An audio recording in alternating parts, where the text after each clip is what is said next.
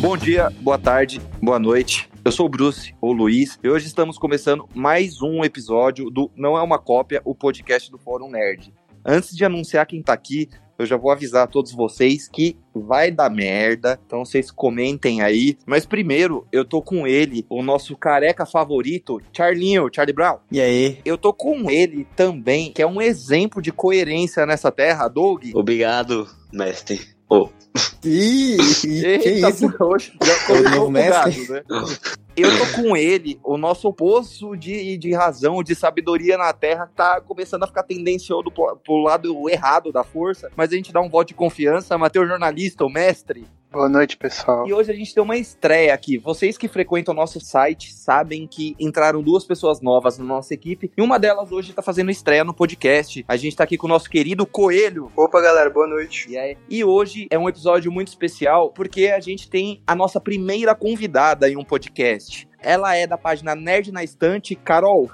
E tudo bem? E aí, Carol, seja bem-vinda. Muito obrigado por aceitar nosso convite. Espero que goste da oportunidade de trocar uma ideia com a gente e descobrir quem vai ser o vilão da noite, né? né, Bruce? Charlinho, conta pra gente qual é o tema desse podcast. Bom, assim, o tema do podcast é filmes bons que a gente não gosta, parte 2. Ou seja, vai dar merda, né? Vai dar merda, vai dar merda. Já deu merda. Então, então é isso, depois da vinheta, pessoal.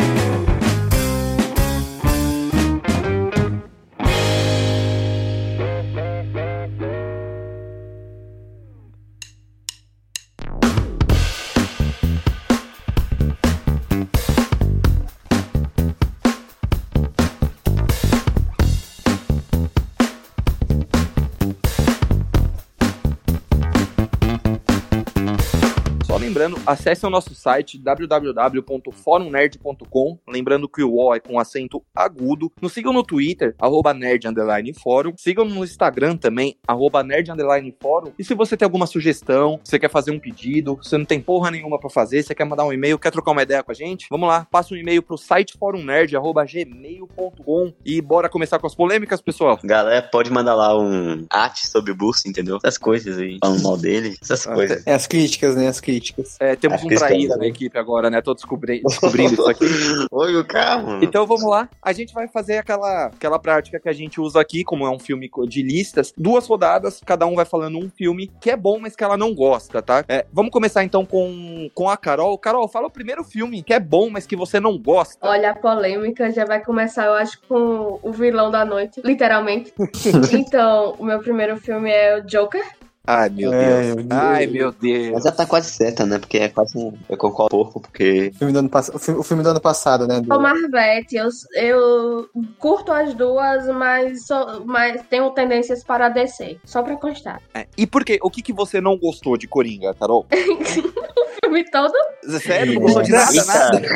Não, tá, falando sério. Ele tem um, algumas referências que são legais. Sim, aos quadrinhos e aos, aos filmes de animação, né? Tipo, a cena da entrevista, que o Coringa mata o apresentador, que veio de uma animação. Tem a referência ao Piada Mortal. Mas só uhum. que, no seu total, o filme é mais crítica social do que um filme de personagem de história em quadrinho. Sim. Ele praticamente tentou explicar o inexplicável, né? Dar uma justificativa do porquê que o Joker é o Joker, só que para mim não encaixou. Eles fizeram um roteiro muito massa para um filme de, de questões sociais que não chamaria tanto público, e aí meio que colocaram Coringa pra atrair público, entendeu? Para mim é isso. E... Mas, mas eu acho que essa sempre foi a proposta do filme. Um ponto, quando eu assisti, é, ele poderia muito bem se chamar Arthur, o filme, e não, e, não, e não ser Coringa, que não ia ter problema nenhum. A única coisa de Coringa ali, para mim, de ligações que tem, é ele se passar em Gotham. É, é. Tipo, apare, apareceu o Thomas Wayne e o Bruce Wayne, mas ali você poderia colocar o nome do, do prefeito como John e o nome do menino como Kevin, e foda-se, não ia fazer diferença nenhuma. São só pequenas referências, mas eu acho que a proposta sempre foi essa, né? Hype que eu, que eu não, não gostei. E sem contar que eu nunca durmo assistindo filmes. Nunca. E quando eu fui assistir o Coringa, os 20. Eu acho que depois dos 20 minutos eu tinha que ficar me forçando para ficar acordada, pô tem Não, um Carol, pedaço do filme que é muito chato. É. É, A é. ação só começa na, na mesma cena do, da, da, da entrevista, né? Na verdade, a No ação final não do começa, filme. né? A ação nem começa porque nem tem cena de No ação. terceiro ato É. a, a ação começa. É, no seu ato. Faz sentido, é. Mas é, eu vi muita gente, muita gente falou sobre, sobre essa questão de não ter gostado do filme justamente porque ele, ele foge muito do padrão dos quadrinhos, de filme de quadrinhos, e serve muito mais como uma crítica, como a Carol falou. Muita gente não gostou por conta disso. Eu sinceramente acho que nem crítica, nem filme de quadrinho. É um filme do escocês disfarçado de É, Do no caso, escocês, Doug. do escocese. escocês. Não, Mate é- escocês. Eu não sou a pessoa que se prende muito a nome de diretores. Então, eu não sei dizer quem é diretor de nada. De filme É. nenhum. Eu não me prendo, juro pra É, vocês. o diretor desse é o Todd Phillips, né? Ó, mas se você perceber, é uma cópia de Taxi Driver junto com o Rei da Comédia. Vocês- é, o, o Todd Phillips ele tava chapado, ele viu o filme sem sequência, aí meteu o coelho no meio. Só não, isso, não é entendeu? não, cópia. cópia Eu não, acho filme- filmes autorreferenciais. Cópia Você pode ver, você pode ver aquele momento lá.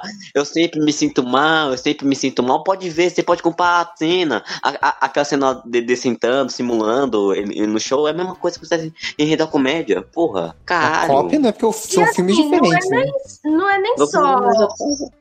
exata. Não é nem só a questão do, da crítica social. Porque o Coringa da- do seriado Gotham, por exemplo, ele tem uma, uma certa crítica social. Mas eu acho que grudou melhor com o Coringa do que a forma que foi colocado no filme. É. Tirando a É, Carol, eu- tem alguém que não gosta desse filme aqui? Eu, eu acho papo só, né? Porque a, a- é, o que salva é a atuação do Funny Phoenix, do Joaquim Phoenix. Ai, caralho.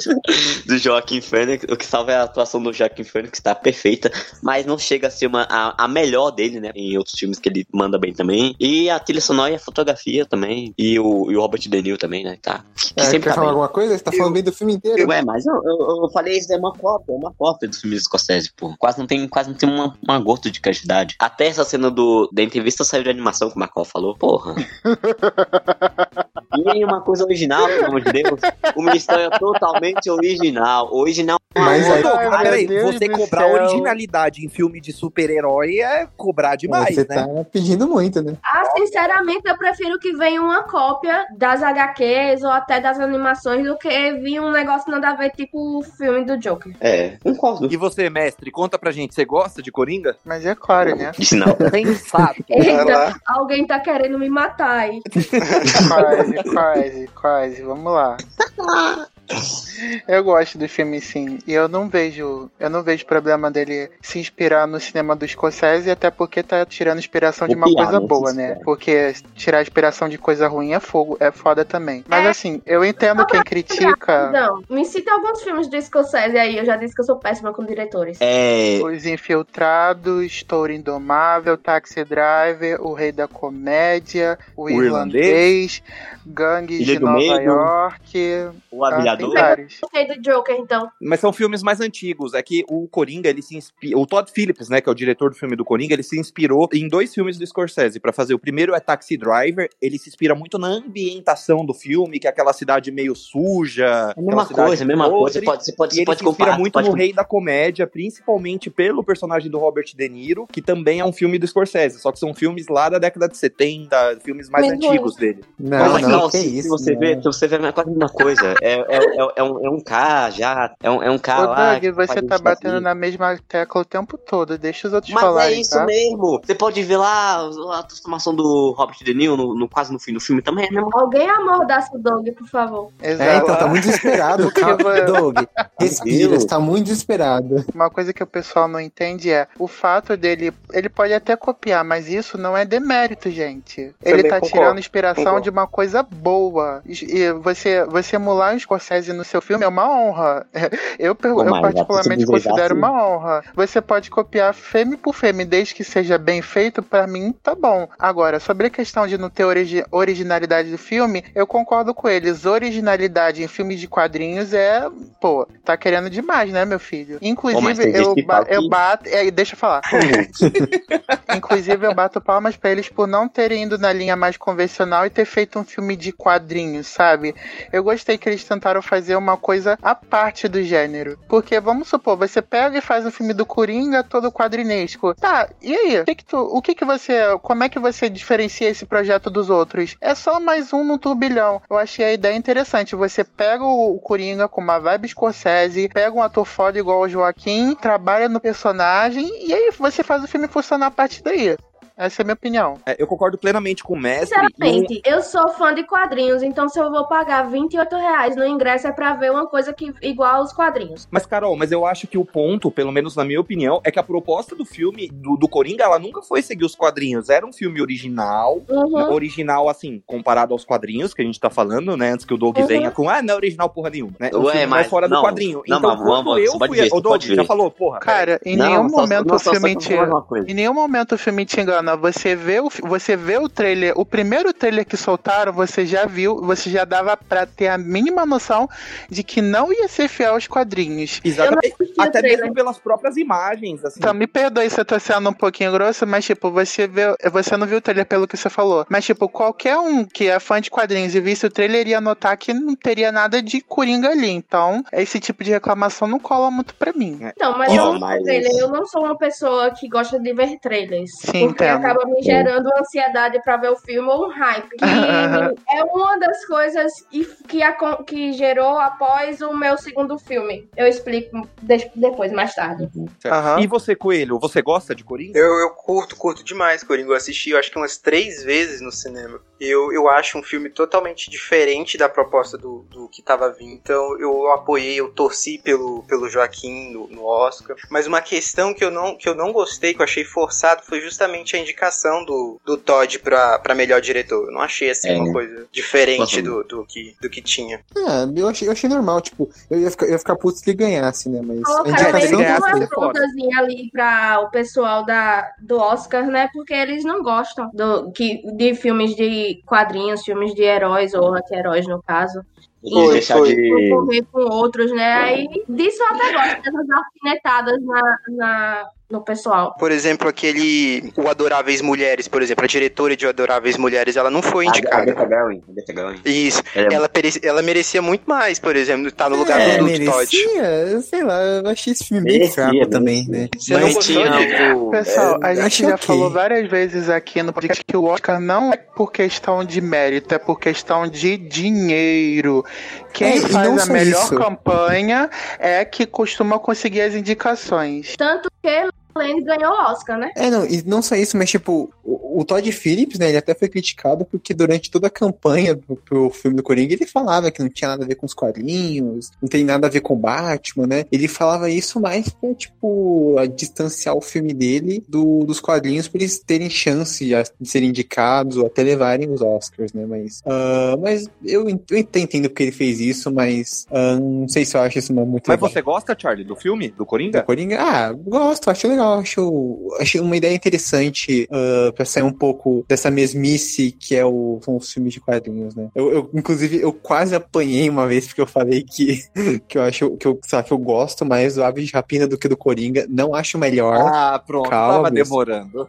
Ah, a gente já sabia, né? Isso não é novidade nenhuma. Se tivesse a lei que nem É, Coringa. mas todo mundo já sabia, né? Rapina é mil vezes melhor do que Coringa. Eu, apesar de ter gostado muito do filme, eu sou totalmente contra fazer o 2. E já estão querendo fazer. Do Ah, sim. Joker. Coringa 2. É, o, não, não, É, cara, o dois vai também ser não o. que não, que não, independente de eu ter gostado ou não do filme, eu acho que não cabe um dois ali. Posso de rolar um 2, ele vai ser. Ele vai ser o Coringa, o Duas Casas e o Pinguim, e vai ser inspirados em O- Os Bons Companheiros, do Martin Assim, Scorsese. eu acho que, Ah, que eles podem estragar uma coisa que o público, a maior parte, gostou, entendeu? Se fizer um dois. É, eu também não sou muito fã de uma sequência, não. É, eu também não, mas se vier, espero que seja boa. né? Pô, É que foi engraçado, é, é que eles querem um, um próprio selo pra lançar Coringa, mas anunciar nem, nenhum novo pro- projeto pra esse selo, que é o Disback. Pô, aí é foda, É, né? anunciar, eles nunca chegaram a anunciar oficialmente, né? Não se pode anunciar algo que não existe. Esse selo DC Black nunca existiu, era só uma ideia. É,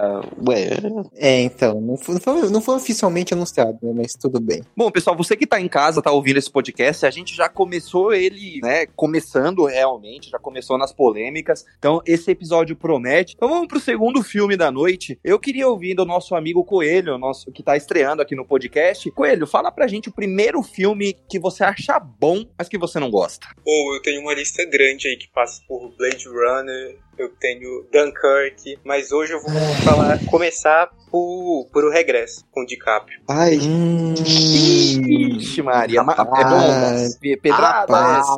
Pedrada. É Rapaz. Eita, Então, eita, Conta pra eita. gente, então, primeiro, Coelho, o, o porquê que você não gosta desse filme, antes da gente começar a trocar uma Não. ideia sobre ele. Então tá, é, basicamente, eu consigo perceber o quão, o quão bonita é a fotografia do filme. O quesito técnico do filme, eu, eu não tenho como falar mal dele. Mas, na questão de roteiro, eu acho um filme muito genérico. É, o próprio diretor, eu lembro que ele tinha dito que ele não gostava de especificar qual era o gênero do filme dele, justamente para fugir dessa ideia de, de genérico. Mas é o que é, o, o Regresso é justamente isso. Ele é um filme de velho oeste que trata sobre vingança. Mas é isso. É justamente o, o ponto que eu queria falar. Mas é realmente o quesito técnico dele é muito bom. Fotografia, aquela cena com o urso, com dele dentro do cavalo. Ali eu tenho que tirar o chapéu mesmo pra aquela cena. Ó, Pô, eu, tenho uma, alguma- eu, eu tenho uma opinião um pouquinho impopular por esse filme, porque assim, eu gosto dele, mas eu acho que nem de longe é a melhor atuação do DiCaprio. Eu acho que o DiCaprio, ele merecia pelo conjunto da carreira dele, mas curiosamente, eu acho que ele já mereceu outras oportunidades, mas não o Oscar por esse filme. Onde que isso é- é impopular? Todo mundo fala isso. o quê? Inclusive, É, eu né, acho que. o- Ah, todo mundo não, conheço um monte de gente que defende e fala que é uma das melhores atuações dele. Eu acho a atuação dele de- em Wall Street melhor do que um regresso, por O, exemplo. o É, problema do Lobo do Wall. Street é que ele tava competindo com o Matthew McConaughey, né? A melhor atuação de DiCaprio é um homem da máscara de ferro. É, polêmica Nossa. sua opinião também, Carol. É. Polêmica. Eita. Polêmica mesmo. E Carol, e, você, e você gosta do, do Regresso, o filme que o, que o Coelho Ai, trouxe pra gente, é que assim, eu, não é muito meu estilo de filme, mas eu acho aquela luta com o urso meio forçada. De CGI, melhor cena você do diz filme? ou o motivo dela? Mas você não foi no cavalo. Não, a luta em si. A luta, os movimentos, tudo. É,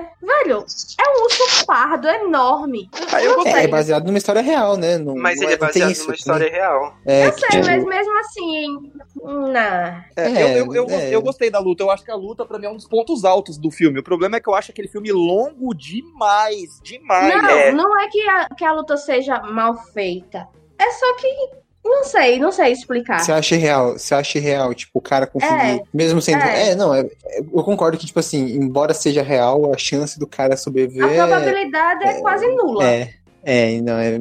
Ah, tipo, isso não chega a me incomodar, né? Mas parando pra pensar nisso é realmente improvável. É. E você, Doug, você gosta do Regresso? Eu gosto e, hum, refutando um pouquinho o Coelho, eu, eu acho que tem filme, mesmo com um roteiro Hum, simples, que sabe, tá sabe trabalhar bem, né? Com, com o roteiro que tem. Não, é tipo, é um time de faroeste, também tem Django, também, que, que conta uma história gen- quase genérica também, que é o Busca de uma Donzela, isso, isso, já, é- isso é, já é genérico também, né? Mas sobre trabalhar bem e, o, e, e assim como o Quentin Tarantino, o, o Alejandro Inarra- Inarratu, não sei o que fala dele.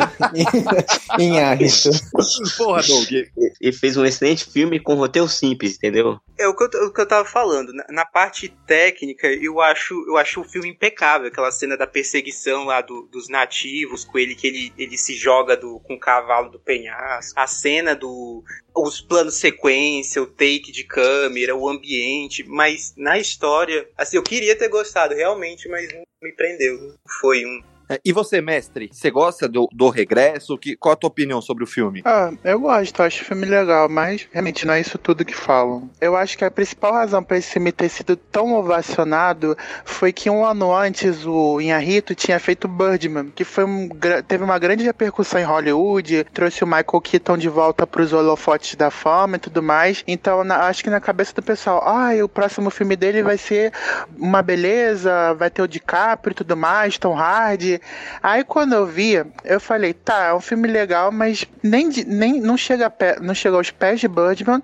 E eu achei que ele é ok, sabe? Tipo, eu concordo que ele é muito bem, ele é muito bem feito mesmo, mas eu não consegui achar ele tudo isso que as pessoas falaram na época. Inclusive, realmente eu concordo, ele é mais longo do que precisava. Duas horas e meia são desnecessárias. Podia cortar uma meia horinha de filme ali que ficava melhor. É, o que eu senti que ele é muito longo, só pra me explicar um pouco melhor, porque assim, o, o problema pra mim do regresso é que. O problema não, ele é uma história de vingança, basicamente, assim, sendo superficial, ele é uma história de vingança. O problema é que ele tem duas horas e meia, em duas horas de filme, é o Leonardo DiCaprio sofrendo, é o Leonardo DiCaprio lutando pra viver, é o Leonardo DiCaprio andando pelas paisagens mais lindas e maravilhosas, com a luz do sol batendo. Linda a cena, mas que não acrescenta nada. Então é nesse sentido que eu acho que o filme ficou muito longo. Se ele tivesse, pra mim, sei lá, é, alguma coisa que movimentasse mais a história, talvez eu não teria essa sensação do filme ser tão longo quanto de fato eu tive a sensação dele ser, entendeu? Concordo com isso um pouquinho. Cara, basicamente, tipo, esse filme foi feito para dar o Oscar pro Leonardo DiCaprio. É isso? Isso é tudo que você falou. Ele fazendo, ele sofrendo, fazendo cara de sofrido por várias horas, é tudo pra dar o Oscar pra ele. E, E a você, academia, tipo? ela, ela gosta justamente disso, desse, desse povo sofrido, de drama, de quando tem aquelas mudanças radical. De você dar a vida pro papel, né? Isso, isso. É bem a cara da academia. É mesmo. E você, Charlinho, você gosta do regresso? Ah, então, tipo, ah, eu, diferente de vocês, acho que eu gosto um pouquinho mais. Não só porque o filme tem um elenco muito bom, né? O DiCaprio, o Tom Hardy, que, como na maioria dos filmes, não dá pra entender o que ele tá falando. O- tem o Dom, Ele é tipo o, Dom Doug reverso, né? Assim. Isso, isso. É tipo o Doug sem eco. É, também tem o Dom, o, o Dom Hall Gleason, que é um, ator que eu gosto bastante. Tem o Will Poulter também. né, Enfim, tem um elenco muito bom. Mas é uma história simples de vingança, mas que, como vocês reclamaram, que o filme tem um pace muito, muito lento, né? Tem toda essa questão da, do DiCaprio andando pela paisagem e tal, sofrendo. Eu acho que isso é mais uma construção, ajuda mais na construção do personagem, pra gente criar uma empatia mais por ele, a torcer pra ele conseguir se vingar do personagem do Tom Hardy, né? Então acho que acaba funcionando. E como vocês falaram, a fotografia é maravilhosa, que é do. É o nome do cara? É Emanuel Lubezki, eu acho que é esse nome dele. Que é um fotógrafo bem famoso lá de Hollywood. Então, mas é, é, um, é um filme legal. Não é, o, não é a melhor atuação do DiCaprio, mas ah, também não é o melhor filme do Inharito, mas é bem legal.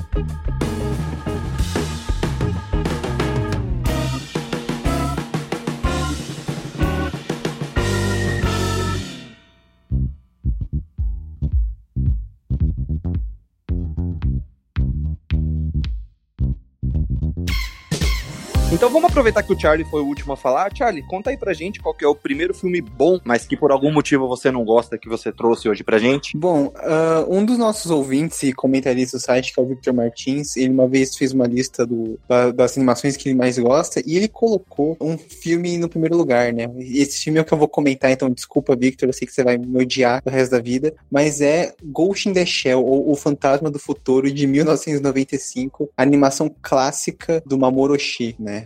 Não sei se al- algum de vocês aqui assistiram esse filme, né? Que recentemente ganhou um live action com a Scarlett Johansson, né? Um live action americano.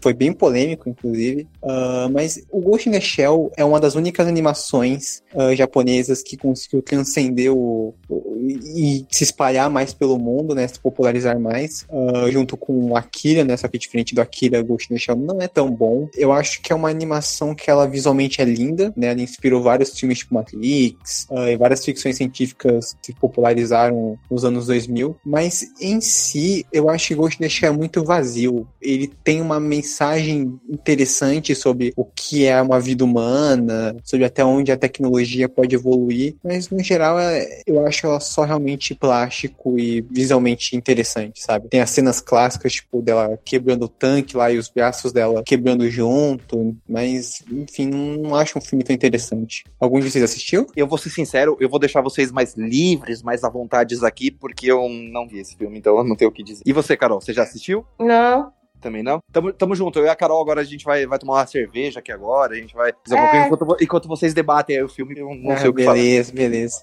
E você, Coelho? Você já assistiu Ghost in the Shell, a animação original? Não, animação não. Assisti o filme com a Scarlett, que é Então, muito tamo ruim, junto, vamos vem tomar breja com nós aqui, vem que já tá pago, pode vir. Então vai, mestre, fala aí, você já assistiu a animação original do Ghost in the Shell? O que, que você acha dela? Eu tentei ver 20 minutos e não consegui. Toda vez que eu tento ver essa animação, eu caio no sono, não sei porquê. Porque é chato mesmo.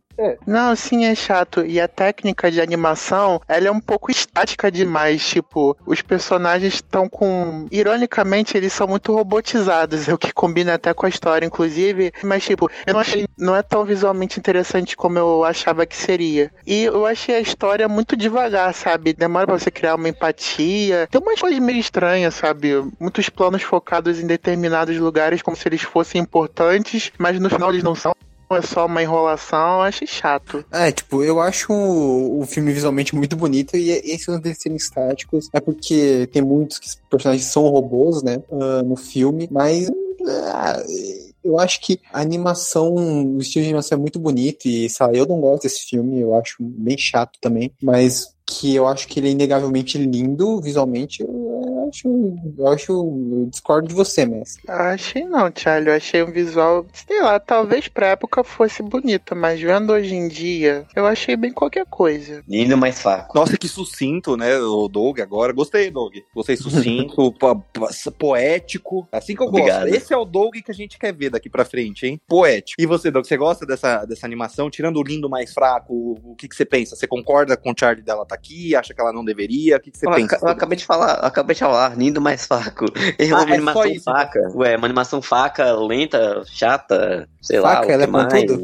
Personagem sem, sem carisma. Você, você não se pode Ah, com nenhum personagem. Ah, isso é verdade. Eu quase que esqueci de comentar. É, eu também li o mangá do Ghost in the Shell, que foi publicado aqui pela JBC, você comprar. Ele é muito diferente. Tipo, no mangá, a personagem principal, que é a Major Motoko Kusanagi, acho que é o nome dela, ela é uma personagem cheia de personalidade, né? Tipo, ela é bem alegre, tem muita. O mangá tem muito humor, né? E o filme, ele deu meio que uma de Zack Snyder, sabe? Tipo, cortou isso. Cortou o humor, cortou a felicidade, cortou tudo e quis fazer algo mais sério, mais sisudo, mais uh, pseudo-intelectual, né? Que acha que tá trazendo uma grande discussão, mas não tá, tá fazendo de forma rasa. Então, é. Mas ainda assim, o mangá eu consigo achar talvez pior que o filme, porque é muito chato, sério. É mais chato que o filme. E. Mas é o único detalhe que eu acho mais interessante. Porque a personagem no filme, a, Mo- a Motoko, ela só é cara de nada, né? Ela só é fodona, assim, só, só tem cenas de ação interessantes, mas tirando isso, é um grandíssimo nada. Exatamente. É, e o filme ele conseguiu simular isso, né? Conseguiu ser uma merda ainda pior do que a animação. Porque É, Eu acho, eu,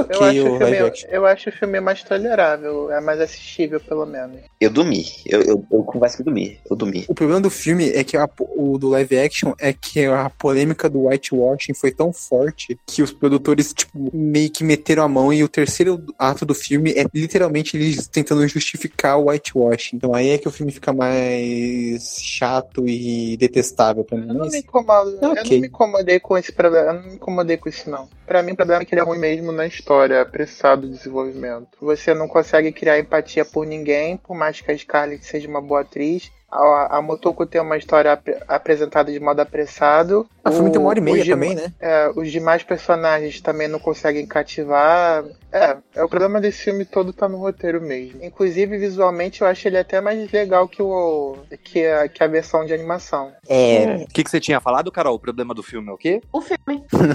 é, é. Não, esse, esse filme é problemático, né? Embora eu não ache tão ruim do o live action. Pessoal, então vamos lá pro próximo filme da lista. Mestre, conta pra gente aí qual que é o primeiro filme que você acha bom, mas que você não gosta. Bom, pessoal, o filme que eu vou falar hoje é 1917, do Sam Mendes. Vocês, já, Não. co- vocês conhecem? Hum, Eu assisti, sim, eu assisti. já. vai, mestre, fala mal. É Fala outro mal, filme naquela fase lindo, mais fraco. É outro filme, né? É, parece que eu vou ser opinião batida aqui, né? Porque eu acho que eu sou o único que vou defender esse filme aqui, mas. Meu É. Deus. Não, eu gosto, eu gosto de, de 1917. Não, Coelho, foi do ano não. passado. Coelho, É, você já é o filme herói é do episódio. Coelho. Já tá decretado, o Coelho é meu herói. Pois é. Minha medalha. É o vilão decretando herói, é isso mesmo? Não, é o, vilão, Eita, o- olha. o, o herói defendendo o meu sidekick aqui, dá licença. Ele, ele Aham. é, é Batman e Robin aqui, eu e o Coelho, a partir de agora. o tá Doug não é mais seu o quê? então? Não, o o? Doug, o, o Doug é. É o Asa Noturna? Ah, sei lá, eu tô pensando num pinguim hoje. Tá foda defender o Doug hoje, viu?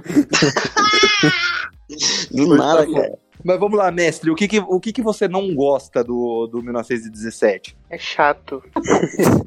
é chato, Simples, né? basicamente, é Poético. chato. É. Assim, é, o filme conta a história de dois soldados que na Primeira Guerra Mundial têm que levar uma mensagem a um outro batalhão e no meio do caminho eles têm que enfrentar várias armadilhas, soldados inimigos e outras, e outras coisas. Esse filme foi lançado, eu acho que foi ano passado, né? Em 2019. Ele fez uma boa bilheteria, inclusive, recebeu elogios, especialmente pela parte técnica, mas como o filme em si, como história, eu acho ele fraco. Ele tem os planos sequências bacanas, as cenas são bem dirigidas, tem uma fotografia bacana, esteticamente é um filme bonito, mas eu acho que como história, ele tem o mesmo problema que eu apontei Dunkirk do Christopher Nolan no último podcast. É, é sem alma, você não consegue se relacionar com os personagens. A história é a missão, só que ele não, ele não consegue deixar isso de uma forma envolvente. E detesto dizer isso, mas tem uma hora em que, o que os planos sequências que foram tão elogiados cansam visualmente, sabe? Ele tá, a câmera tá sempre seguindo eles e tipo, não dá, não tem um corte pro pra, pra visão do espectador descansar um pouco ou recuperar. Eu acho que eles, de tanto que eles quiseram inovar tecnicamente, eu acho que eles acabaram cansando um pouco, pelo menos comigo. Bom, eu acho o filme lindo, visualmente, tecnicamente falando. Eu acho o Sam Mendes um grande diretor. É igual o, o Rei Leão de 2018. Não, melhor. 19. Melhor. É, melhor. Eu já não, vou- eu já é não bom. gostei muito do último filme do Sam Mendes, que acho que foi é, 007 com Spectre. Eu já tinha achado ruim. Aí quando eu fui ver esse, eu tava na esperança de uma coisa um pouco melhor, né? Porque ele fez. Ele já fez filmes ótimos, A Beleza Americana, é, Foi Apenas um Sonho, com o DiCaprio e a Kate Winslet. Então eu achava que ele ia voltar à forma. Que ele ia voltar à boa forma nesse. Mas apesar de ser bem dirigido, eu achei que a história não foi boa. E você, Coelho? Então me, me ajude, a gente vai tomar cerveja junto hoje, né? Porque a gente vai comemorar Batman e Robin aqui. É. Não, Coelho, não. que nota você Pois daria é. pro 19 1917? Se você fosse escrever uma crítica pro site, que nota você daria pro filme? Eu teria que assistir ele de novo, mas eu acho que um, um 8, um 8, um 8, um 8,5. Senhor Por aí, Coerência. Porque, Gente. tipo assim, eu, eu discordo do Matheus na questão de, do, do roteiro não ter conseguido é, criar emoção, não- que a gente não sente empatia pelo personagem. Eu senti o, o completo oposto. Eu tava, eu me portei com, com os dois o filme inteiro, né? À toa que aquela cena lá do avião, eu senti, eu senti o desespero do, do, do protagonista, aquela a questão da guerra, quando ele vai chegando mais no final do filme, que ele vai correndo, a parte do rio que ele tá, que ele acaba parando com um monte de morto, assim, que tá na beira do lago, sabe? Aquela Uhum. cena ali também é muito angustiante. Então eu, eu discordo nesse ponto. E sem contar que o filme, visualmente falando, como o Matheus falou, ele, ele é impecável. Charlie, vai, eu sei que você não gosta desse filme, então vai, crucifica aí, vai. Seja o vilão do episódio, pode ser, vai, Charlie. Tá, esse. Cara, esse filme eu também acho uma bosta. Eles falaram muito do plano sequência, né? Mas que é legal, mas plano sequência o pessoal já fez isso antes, né? Eu já vi em diversos filmes de uma maneira mais bem feita. Então não achei interessante necessariamente. O filme tem uns atores bons, né? Tem o Colin, Fir o Colin Firth, o Benedict Cumberbatch, né? Os dois atores principais, o George McKay e o menino lá do Game of Thrones também são bons. Mas tirando isso, não tem nenhuma atuação marcante. E no geral é um filme que eu acho bem dispensável, bem qualquer coisa. E que eu não entendo nem um pouco o apelo que teve na época. Tipo, era aquele filme do Oscar que você assistir e du- duas semanas depois já esqueceu. É, exato. É o filme pra ganhar Oscar bait, é, é como chamam, né? Oscar bait é aquele filme bem feitinho, bem atuado, roteiro é, redondinho, mas que com o passar dos anos as pessoas vão esquecer. É, é chato. Tipo, assim, e é uma coisa meio minha que eu já tô de saco cheio de filme de guerra. Eu, quando eu vejo um novo filme de guerra ser anunciado, eu viro, eu rolo os olhos, né? Que as pessoas não sei. ah, que, puta, outro, sabe? Porra, pelo menos faz uma coisa diferente, né? Esse até tenta ser diferente, mas mesmo assim é, sei lá, desinteressante. Ô, Charlie, e quando anunciam um filme de herói, você não tem o mesmo pensamento também? É, não, né? porque não, não porque não é, não, não é necessariamente no mesmo, no mesmo tipo de filme, né? Você vai ver o Guardiões da Galáxia e um Shazam, por exemplo. São filmes de herói, mas um é no espaço, tem coisas diferentes, né? Embora os filmes no geral são sempre iguais, né? Mas ainda ainda assim tem um diferencial. O filme de guerra, não. Normalmente é o mesmo espaço, a mesma temática, né? Então, o mesmo storytelling muitas vezes. Então, eu já tô meio cansado disso, sabe? Não, eu entendo. E filme de guerra não tem Arlequina, né? Foda também, eu imagino. Ah, ó, eu tinha que ter. Tinha É, que ter. deve ser foda mesmo. O Bruce usa argumentos muito baixos, cara.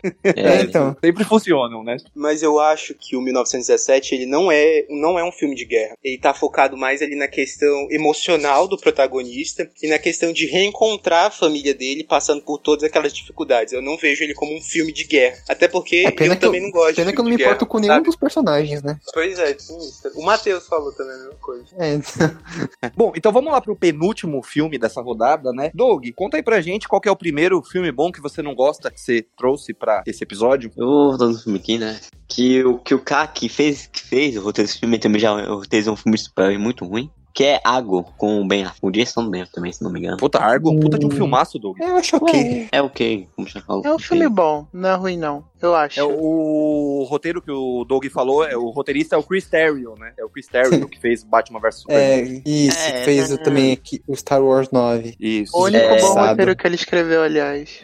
É, Você gosta. Carol, de, de, de Argo? Já assistiu? Não, é o melhor dos filmes, mas também não é ruim, não. Não, concordo. É, assim, é eu, eu, eu não acho o melhor dos filmes, mas eu acho um filme muito bom. Eu lembro É. que Você acabou de um Tem uma filmão. história legal. Eu, É, eu você acho- acabou de falar que é um filmão? Não, Eu mas é que eu tô falando. É, é que ela falou o melhor de todos é os Ben tempos. Eu não acho que é o melhor de todos os tempos, mas acho que é um puta filme legal, pô. Eu lembro que eu, quando assisti Argo, eu me surpreendi, porque é- é- ele, o Argo não é um filme tão recente, ele é um dos primeiros filmes do Ben Affleck como diretor. Eu tinha um puta pé atrás do Ben Affleck como ator, e eu lembro que eu falava, puta, mano, esse cara dirigir, que merda, não sei o quê. Quando eu assisti Argo, eu falei, caralho, muito melhor ele diretor do que ator. Lembro que eu gostei bastante. Tem alguém aqui, além do Doug, que não gosta? É, o silêncio acho que responde, né? É, né? É, É. eu, eu, eu, eu só, só deixei isso pra minha opinião. É que, cara, o Ben Affleck é diretor, eu acho que até ele tem um potencial, mas como ator, não, ele já, ele já pode desistir dessa função faz tempo. Que, cara, ele, ele não manda, ele não, ele, ele, sabe, ele não é um atorzão, entendeu? Vou vou fazer uma coisa rara aqui, mas eu vou defender o Doug. Porque eu acho que ele se- você trouxe esse filme porque o, esse filme ganhou Oscar, ganhou Globo de Ouro, foi muito ovacionado. E é um filme legalzinho, mas é só isso, né? Mas recebeu um- uma fama gigantesca. É. Ó, eu já tô adiantando que esse filme. Tá, a gente não, não, tá nem na ó. metade desse episódio. Um cara, e não, ele já olha, tá mais polêmico do que o parte 1 que a gente olha, fez. um cara que nunca escreveu um roteiro antes, nunca escreveu um roteiro antes na vida. Vai lá, ele, com- ele escreve aí o Água e ganha o Oscar já, porra. Aí depois ele, fa- ele faz filme merda, aí a gente entende, né? Porque É. Esse é, argumento info- não faz o menor sentido. Nenhum. Não mesmo. Nenhum. Não, mas tipo. Pra mim, isso é um hater que não tem um argumento melhor. não, eu, mas, eu, eu acho que o Ben Affleck ajuda mais no roteiro do, do filme do que o próprio Chris Terrio, né? Eu não, acho. não, Doug, isso tá errado. A única coisa que é verdade é que o. Acho que esse Oscar acabou inflando o ego do Cristério. E aí, tipo, todo É. mundo que chama ele, e eles pegam um roteirista não tão bom pra blockbuster, né? Mas tipo, diabo de argumento é isso, cara. É isso, tipo, as pessoas têm que começar de algum lugar, né? Óbvio que o cara só ia concorrer ao Oscar se fizesse um roteiro, né? E o roteiro do, do Argo é ok, né? É, o Doug, ele, se ele fosse da academia, ele ia falar assim: não, só concorre ao Oscar quem tem mais de 10 anos de serviço prestado. Ah, tá de brincadeira, né? Não. Oxi. Não, mas eu te perguntei uma experiência Pô? Tá igual vaga de emprego agora. É, exige-se experiência, tem que mandar currículo pra academia agora. Não, mas se eu chegar em Hollywood, eu chegar em Hollywood bem assim, ó, eu, eu, eu tenho esse roteiro aqui inspirado em fatos reais, aí, porra, eu, aí, aí povo faz campanha, ganha o Oscar e depois eu começo a fazer merda? Porra. Eu não entendi Não. metade do que você falou. É, eu também não, também não. É, é assim mesmo, Carol. Não, tudo bem. olha, olha, eu, eu cheguei em Hollywood, eu entrego um roteiro bem assim, ó, esse filme é inspirado em fatos reais, vai lá, vai lá, vamos fazer esse filme aí. Ah, mas você não é Ben Affleck. Não, é o Chris. Treta, treta, treta. Eu tô do lado da Não, Carol. eu entendi. Ó, eu, tô, eu sou fluente em dog, dognês, né? Então eu entendi o que você quis dizer, Doug. É que.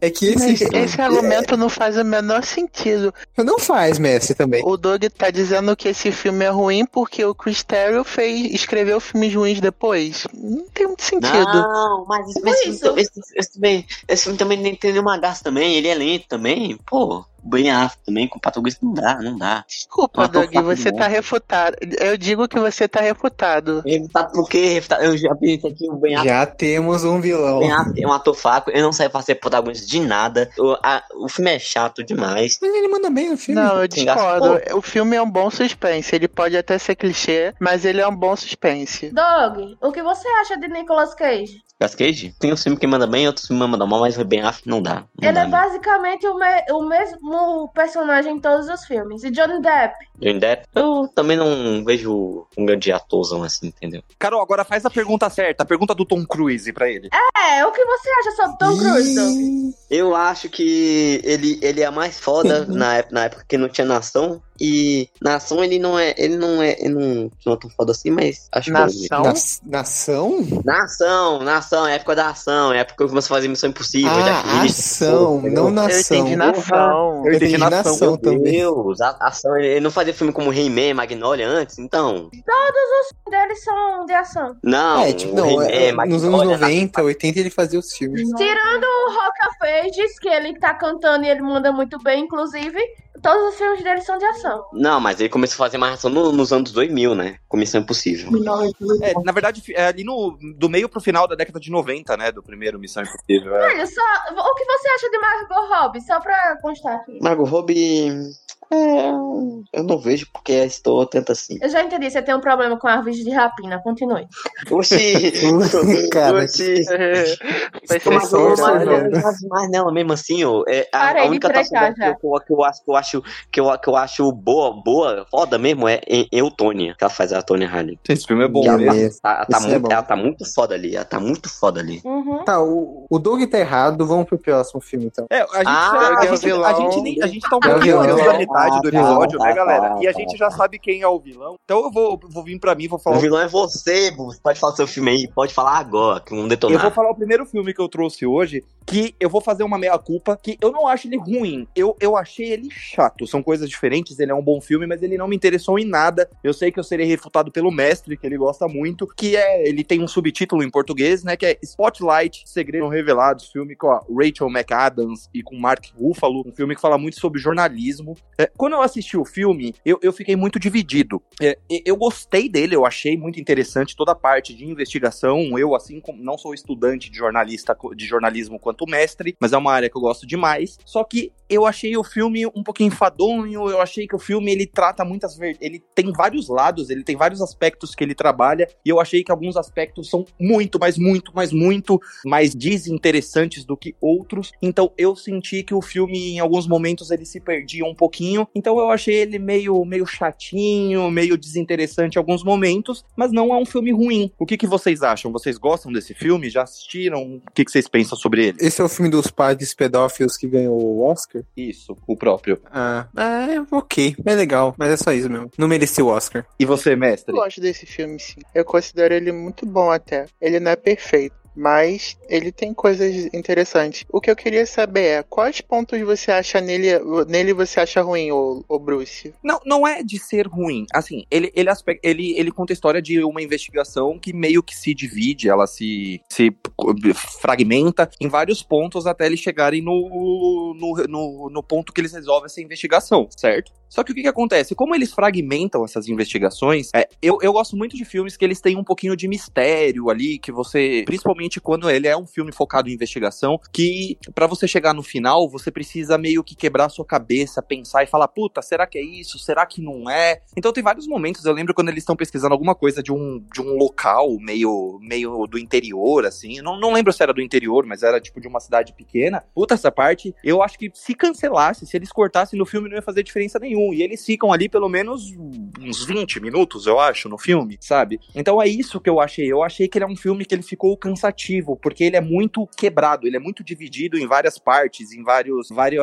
vários várias ramificações, achei a palavra. Várias ramificações. Quantos núcleos você acha? E isso, eu acho que se tivesse uns dois ou três núcleos de campo de investigação a menos, eu acho que eu teria gostado bem mais desse filme. Eu achei que ele é cansativo nesse sentido, sabe? Não do filme todo, mas desses pequenos momentos que, se você juntar eles, eles ocupa um grande espaço da trama, né? Não, sim, eu concordo. Ah, ele podia ter um foco, um foco um pouco melhor, realmente. Exato, isso. Ele começa, ele começa numa investigação, aí daqui a pouco ele pula pra outro repórter com tal assunto, aí depois ele vai pra outro canto com outro repórter, aí depois vê, todos eles se juntam, aí cada um se divide de novo. E, e o interessante é que esse filme tem um tom quase de documentário, sabe? Sim. Eu não sei se vocês perceberam isso quando vocês viram, mas ele não é um Percebi. filme muito visualmente chamativo ou, ou visualmente arrojado. Ele É, ele é é, um- ele é um filme bem ele intimista, é um bem tom simples, bem, né? ele, ele é simples, é toda a estética, a produção, os cenários é tudo muito simples, é, eu diria quase pobre, inclusive. Ele é um tom bem sóbrio assim, porque eu acho que é, o, os realizadores dele queriam passar um tom mais documental, tipo, como é é uma história muito séria, eles não queriam dar um ar muito fantasioso. Então, eles foram mais sóbrios possível em todos os aspectos da produção. Tanto que a força do filme, além de estar na investigação, também está nas atuações, que vamos, não são grandes atuações, eu não, não tô falando isso, mas são atuações que são suficientemente boas para você comprar a história, entendeu? Você não tem uma grande performance ali, não tem um momento que você diga, ó, que nem aquela cena do Joaquim Phoenix em Coringa descendo a escada, que você fala, porra, isso aqui é um ator. Não, aqui não tem isso, mas você gosta, você se apega, você torce por eles, eu gostei disso. É, e os personagens são muito bem escritos também. O roteiro cuida deles de, um- de uma maneira bem legal. O problema que me incomodou no filme um pouquinho são as investigações. É o que esses personagens que são legais, que os atores são bons, não estou reclamando disso, estão investigando, que eu acho desinteressantes. Carol, você já assistiu o Spotlight? Não que eu me lembre. E você, Coelho? Você já assistiu o Spotlight, Coelho? O que, que você acha desse filme? Não, eu não assisti, não cheguei a assistir. Eu vi muita gente falando, mas não cheguei a assistir. É, Charlie, tem mais alguma coisa pra falar, mestre? É, não, é um filme ok, eu não, não gosto, eu, eu não desgosto que nem você, mas sei lá, é, eu lembro que eu vi, os personagens eram legais, a história era interessante, e sei lá, dois dias depois eu já esqueci ele completamente. Então fico feliz que eu não fui tão refutado nesse, É um né? filme bem, bem feitinho, como você disse mesmo. E o personagem É, tão ele- ruim. A- ele- as- alguma vez vai ter que acertar, né? Ué. Olha, Mas eu vou aceitar na, na, na minha segunda opinião. Ah, quero só ver, tô até com medo.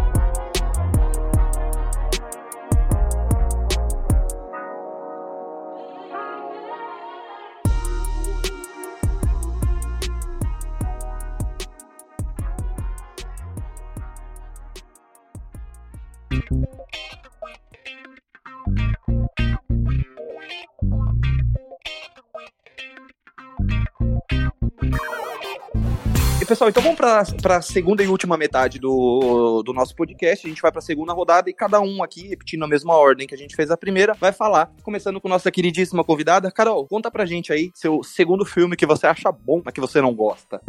Então, meu segundo filme, lá vem talvez uma polêmica menorzinha, provável, do que o anterior. É Prometheus. Ridley Scott, Hum, Eu acho que sim, É, vai é, ser é, aquela é, que ela é. comentou que ela que não é uma prequel de Alien. Isso, que tem o Michael Fassbender. Ah, esse eu conheço, conheço. Isso, é. Então, eu só lembro que tem Michael Fassbender, que é a única coisa boa desse filme. Ó, eu, vou ser, eu vou ser sincero, Carol, esse filme eu não vi, então eu só vou mediar aqui a conversa, mas É, eu não também lembro não de vi. ter vi. Eu não lembro de Também ter já visto, então de não sei campo. muito. Também não vi. É uma prova de que o filme é ruim, as pessoas nem veem, nem se dão um trabalho. Mas, Carol, o que, o que, que ele tem que você achou ruim? Ele é chato? Olha, ele é longo? É mal feito? Que, Tem que você toda achou? uma história, que é o motivo pelo qual eu deixei de assistir a maioria dos trailers, como Uhum. eu falei no filme anterior. Eu era uma época que eu ia muito ao cinema porque o ingresso era barato. Saudades, ingresso de 4 reais no Cinemark. Saudades, Então. bons tempos. Bons tempos. E aí, eu ia, tipo, duas vezes na semana, quando minha aula acabava cedo na faculdade, eu ia pro cinema. E eu e, e minha amiga, a gente viu o trailer de Prometheus umas 300 vezes. Todo filme que a gente ia assistir passava trailer de Prometheus. E a gente ficou naquele hype. O filme vai ser massa, vai ser bom. A gente tem que vir assistir quando lançar. Caralho, eu quase morri congelada na por... naquela sala de cinema. e, no... e o filme era ruim. Ruim, ruim, ruim. Só tem gente burra. Todos os personagens são burros. E aí acaba que todo mundo morre. E é ruim, não tem como defender aquele filme. Eu nem tinha me ligado que ele era do mesmo universo de Alien. Eu vim me tocar que ele era do mesmo universo depois. Porque ele é muito ruim. É, e E- assistir e- filme ruim congelando, congelando ainda aí não rola mesmo. Aí é. E é- o filme é ruim, é longo e a pessoa ainda congelando no frio.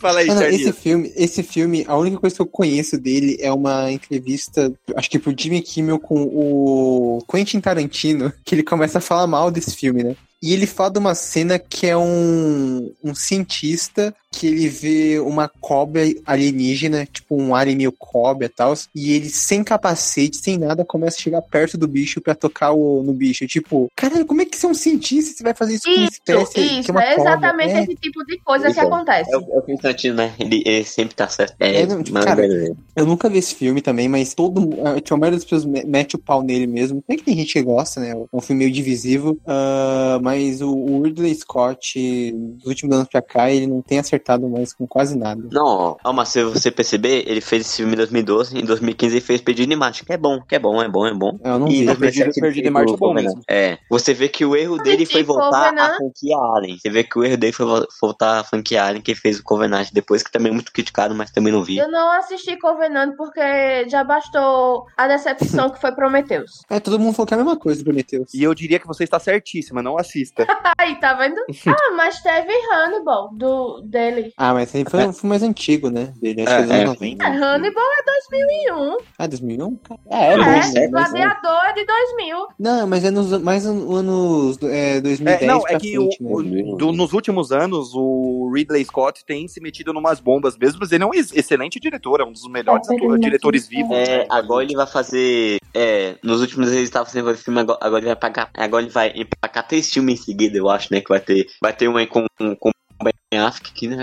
É. Vai, também vai ter o Matt Damon. Sabe que Doug não gosta de Ben Affleck, mas tá por dentro dos próximos lançamentos. É, então. Ele tem um é. pôster do Ben Affleck no, no quarto dele. Isso é amor reprimido. Bom, então vamos, vamos pro segundo filme, alterando só um pouco, pra, mu- mudando a ordem da sequência que a gente fez no primeiro bloco. Charlinho, conta pra gente aí qual é o segundo filme que você trouxe pra essa noite aqui. Tá, o meu segundo filme é um filme dos anos 2000, exatamente, o ano que eu nasci, ah, com um ator muito querido, que é o Christian Bale, que é ah, o Psicopata Americano. E Filha da mãe! é um filme dirigido pela Mary Harron, acho que ela não fez quase nada depois desse filme. Ah, e é um filme que, um dos filmes que lançou o Christian Bale, né, que ajudou ele a conquistar o papel do Batman, inclusive. Que ele tinha inveja do. Jared Leto, inclusive, não é mesmo? É, ele, em spoiler, ele mata o Jared Leto no filme, ou não. E, cara, é um filme que, como todo mundo ama, todo mundo fala dele co- como um dos filmes mais incríveis do- dos anos 2000, eu fiquei curioso pra ver e eu acho completamente desinteressante. Tipo, Conheço Ah, pessoas que concordam. é, não, são pessoas coerentes, né? É, e já Ah. digo mais, eu sou uma dessas pessoas, mas eu falo Eu daqui a também pouco. concordo. Hum. Só pra Deus, deixar mas, claro. mas o busca que eu dá com o Charlie, você, você vê que tá naquele nível, né? O busca que É, eu agora eu tô preocupado, agora eu tô preocupado. É, mas, Que cara, justo, traidor. Não, tipo, a, a única coisa que peça desse filme é o elenco, um elenco bom e o, a, a atuação do Christian Bale, tipo, as cenas dele pirando, a cena da motosserra, a cena da, dele lá se exercitando, usando aquelas máscaras lá pro rosto, é, são bem legais, mas, cara, que filme chato, não sei como as pessoas gostam dessa porcaria. Lembrar tanta coisa. Carol, conta pra gente aí, você gosta? Você gosta de psicopata americano? Não, eles matam Jared Leto. Você, você, é, do, você é do time de fãs do Jared Leto? O que, que você acha do novo Coringa, do Esquadrão Suicida? Porque, assim, eu acho que mataram Jared Leto porque ele é mais bonito que Christian Bale. Ô, louco. Polêmica. Sem brincadeira. Eu achei meio des- muito desnecessário o filme no geral. O que Bom, você o meu- falou do Coringa aí? É, Se você gosta do Coringa do Jared Leto, Vocês querem mesmo essa polêmica? sim, Ah, quero saber, curiosidade. Então, é assim, não é que eu goste, mas eu acho que ele não merece o hate que recebeu, porque ele não teve tempo de tela suficiente pra isso. Justo, concordo. é, pelo, o tempo de tela dele já me fez. E os gemidos que ele faz no filme, que ele fica imitando uns gatos, isso já, já me faz ter um pouco aversão ao personagem, né? Inteiro do que ele, né? Pra mim isso é culpa do roteirista. Não, ele, ele fica, ele fica rosnando, e é coisa mais dele mesmo, né? E assim, talvez se tivessem pegado um pouco mais leve na maquiagem também seria mais bem É. aceito. Mas seria na- em questão de atuação em si, eu acho que não tem como dar tanto hate como a galera dá, se ele nem tem tempo de tanto tempo de tela assim. As cenas dele, dele foram tudo cortadas. É, no, no Psicopata Americano é, é mais ou menos assim, porque o personagem dele também não tem muito tempo de tela, mas eu gosto do Jared Leto como ator, né? Eu acho que ele manda bem. E nesse mesmo, ele até que consegue vender bem o personagem dele, que é um, meio que um pau no cu, né? Que o Christian Bale começa ódio é o dele. nome do personagem dele. É isso, E Paul o- Allen. Tanto o Jared como o Christian Bale têm essa característica de da metamorfose, né? São dois atores que Sim. mudam muito, eles se dedicam aos personagens. São dois atores maravilhosos. Agora o filme é horrível. O meu problema muito com o psicopata americano, que eu acho, é assim: quando o filme começou, eu, a, a Carol, não sei se já ouviu os outros podcasts, eu sempre comento, eu adoro filme de psicopata, eu adoro filme dessa temática. O problema de psicopata americano é que eu acho que ele tem dois tons completamente distintos entre si. Quando você começa a assistir o filme, ele me vendeu uma imagem de ser um filme meio doentio, de que vai mostrar, você vai a fundo na personalidade ali do, do, do Christian Bale,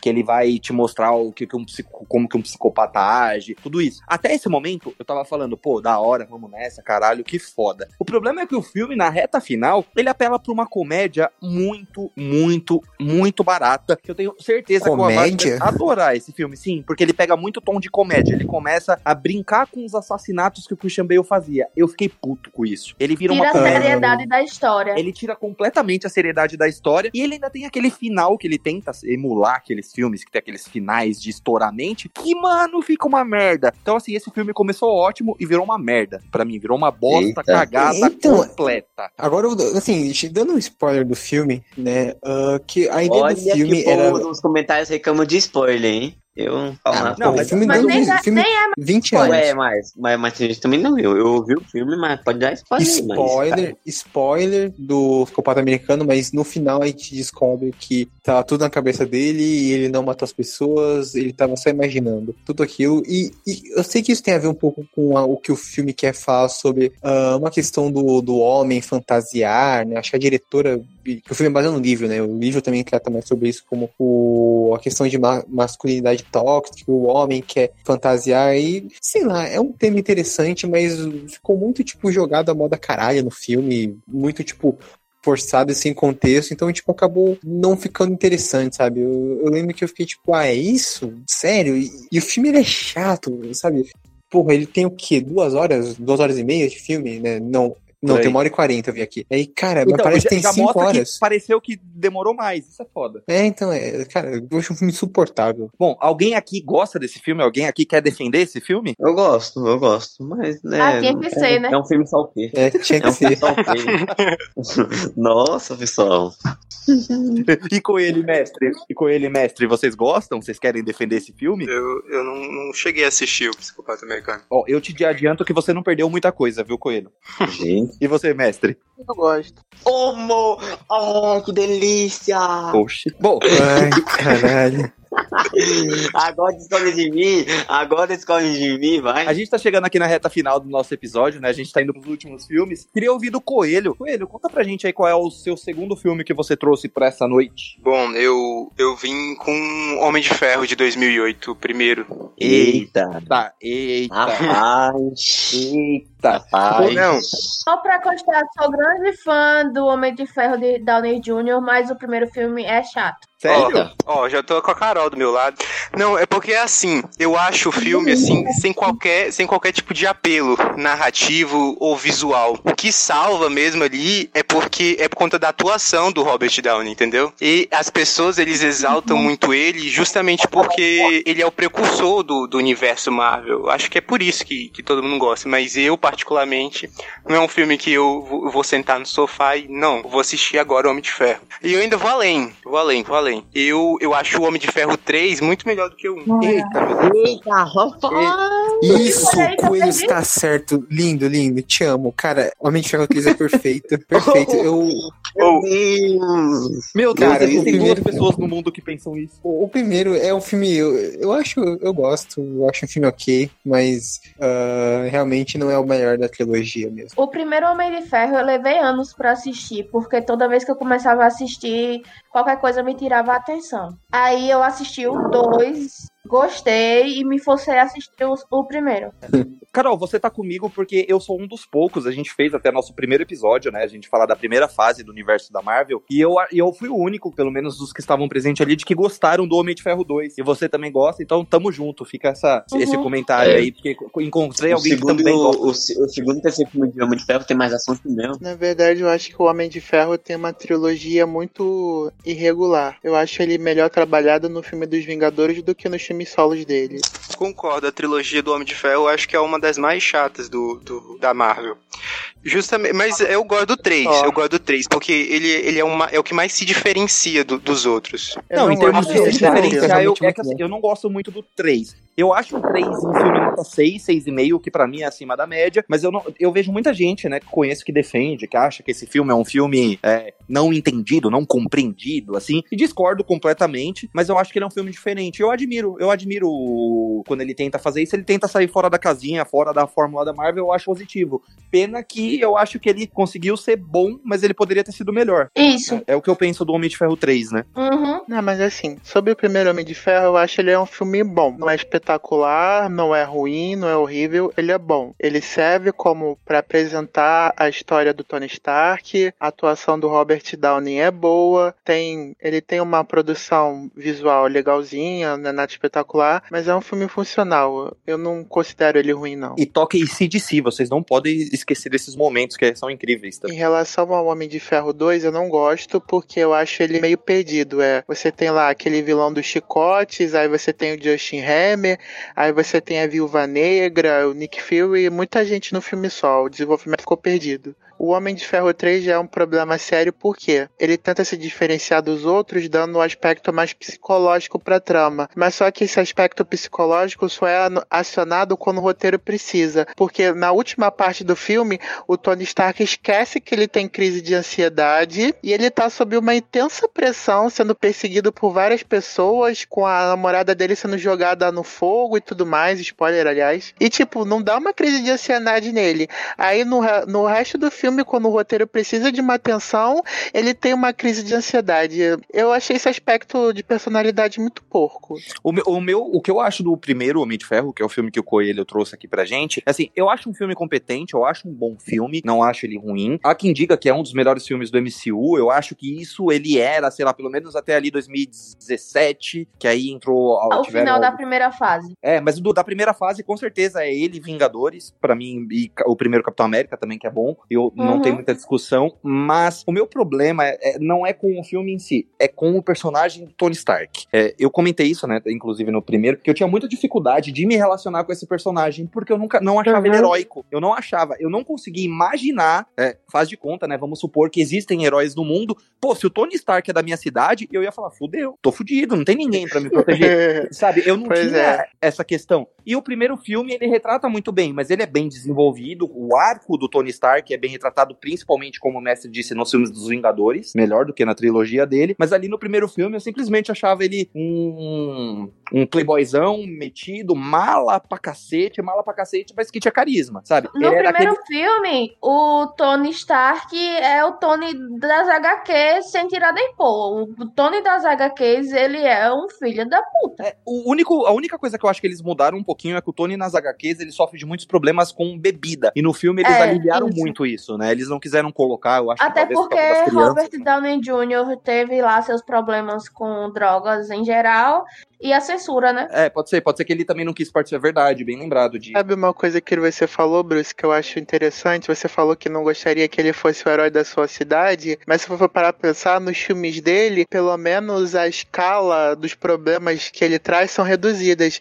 Nos filmes dos Vingadores, ele consegue fuder num nível, naci- num nível mundial. É, É só você ver Vingadores Era de Ultron. Ele teve a brilhante ideia de mexer na joia da mente, aí acabou criando o Ultron. Aí vai lá o Ultron e destrói uma cidade toda na Europa Oriental. Aí depois ele tem a ideia brilhante de levar a joia do levar a joia do tempo pro Thanos e o Thanos acaba ganhando. Ou seja, ele só fode a porra toda. é, então, esse, esse é o herói que vocês querem pro Também, né? mundo, né? Não dá pra jogar a culpa toda nele também, né? Que ele não foi o único que fez merda. Porque Bruce, Bruce Banner, no caso, também fez algo, sua, teve sua parcela de culpa lá. Não, não, sim, sim, claro. Teve a, a culpa é dos dois, mas no caso caso, eu falo mais do Tony porque ele é por causa da atitude dele. Ah, é. Acabei de ser lembrada aqui. A culpa é de Peter Quill. Foi Sempre. ele que fudeu tudo. E a gente irrita. Sim. Não, mas, gente, vamos combinar que isso, que isso aí foi uma tremenda forçação de roteiro, não é? Aquilo ali, aquele momento existiu simplesmente pra ter um quarto filme, porque Não, não, é não era possível. Não era possível que ele não pudesse merda. esperar uns dois segundos pra bater no Thanos. Não, porque ele é muito humano pra isso. Ele só sabe fazer merda igual aos humanos. Ah, não, eu não compro. É, aliás, esse é um- a única coisa que eu critico desse filme é esse momento, porque eu, de resto eu acho esse filme ex- excelente. Esse é o único momento que eu critico nele. É, bom, mas Guerra Infinita a gente vai falar um, um pouco mais pra frente aí, depois a gente deixa ele pra lá. Vamos continuar, né, com nossa lista de filmes. Mestre, aproveitando que você foi o último que falou, conta pra gente qual é o segundo filme que você trouxe pra falar pra nós. O meu segundo filme é Um Sonho Possível, de 2010, eu acho, com a Sandra Bullock. Alguém viu? Mestre, eu não, Deixa eu me lembrar que filme é esse. eu não me recordo, sinceramente. Eu não, eu não vi. É aquele vi. que conta a história do jogador de futebol americano, Ah, eu vi. Ah, tá. Michael Ower. Eu nunca Não, vi. eu não vi. Peraí, que eu ainda não lembro que filme é esse. É, não, eu não vi então. Que ela ganhou o Oscar e tudo. Ah, é o que ela adota o, o cara? Isso, É, esse filme. Errado. É, esse filme, eu, eu, só, vi ele passando na televisão, mas eu nunca tive interesse de ver ele. Deixa eu explicar um pouquinho melhor por que eu passei a não gostar desse tanto desse filme. Eu vi esse filme na época, eu aluguei o DVD dele na locadora e tudo mais. Quando eu vi pela primeira vez, eu achei ele, tipo, melhor filme da vida, sabe? Ele tinha umas atuações legais, a, a história era confortável. E na época eu não tinha muita consciência das coisas, assim, é, questões de culturais, socio, sociopolíticas e tudo mais. Aí eu nunca mais vi o filme. Aí quando foi passar na TNT há uns anos atrás, na TV fechada, eu parei pra ver. E eu simplesmente comecei a odiar o filme de cabo a rabo. Porque ele era bem pior do que eu me lembrava. Ele tem uns clichês que, tipo, sabe aquela, aquele clichê que quando você vê dói a sua barriga de vergonha alheia? Era esse filme. Ele tem, ele tem uns diálogos muito óbvios. Isso sem falar na, na questão do, da representação. Porque, tipo, eles colocam o Michael como se ele fosse, tipo, um bom selvagem, sabe? Aquel- Aquelas coisas que falavam dos índios. O cara é bonzinho demais, ele não sabe se expressar nem nada. Todos os brancos precisam ajudar ele e tudo mais. Eu achei isso muito forçado. É aquele filme pra fazer gente branca se sentir bem. Assim, o Michael, ele é baseado numa história real e ele tá dentro do Asperger, que é um passo para o autismo. Então, o- as características dele estão dentro do, do espectro. Ele, ele tá dentro do, do TEA, que é o transtorno do espectro autista. Ele é um Asperger, como o Messi. Isso é interessante, porque ao- ele deu uma entrevista há uns anos atrás falando que odiou o jeito como representaram ele no filme. Eita.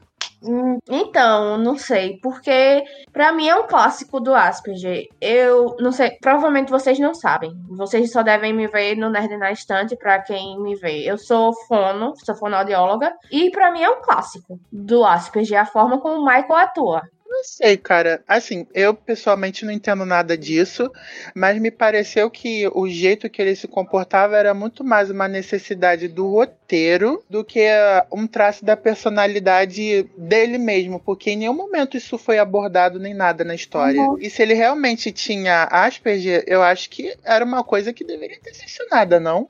É porque, assim, o Asperger nem sempre é, é destacado. Porque o Asperger é o nível mais baixo de todos do TEA, do espectro autista. E ainda dentro do Asperger ele tem níveis. E ele, o dele é muito baixo, entendeu? E o filme conta a história da mãe dele. Então eles acabaram não dando essa, essa especificidade pra ele, porque a história, na verdade, é da mãe, não é dele. Não sei. Não sei se eu concordo muito com isso. Não, óbvio que o show, o que, o que a protagonista principal é a Sandra, mas ele também recebe um certo tratamento do roteiro e eu achei que podia ter sido melhor. Não é que ele seja um filme ruim, eu só acho que ele é um filme que envelheceu um pouco mal em alguns aspectos. E assim, né? O ator não é ator, não era ator antes, né? Ele era segurança do estúdio onde o filme estava sendo gravado. Ah, nem sabia disso. Ele foi escolhido de- por causa da do porte físico dele. Ele era segurança do estúdio. É legal, também não sabia dessa informação. Cara, Eu Bom, tenho mas- uma informante aqui do meu lado obcecada pelo filme. Oh, é isso. Ela tá ouvindo vocês, inclusive. Deve estar querendo me matar. É. E tem alguém que, que vai querer discordar do mestre, quer defender o filme, ou, ou tem mais alguma, alguma observação pra falar? Não, eu nem vi o filme. Mas só faz tempo que, que eu vi. Eu, eu passei no SBT uma vez, tá todo picotado. Eu não posso opinar certamente, entendeu? Eu tô pesquisando aqui e eu não consegui achar nada sobre ele ter Asperger, no caso. Uhum. É, realmente, se for como você fala, eu acho que provavelmente ele nem deve saber também. Vai que, né?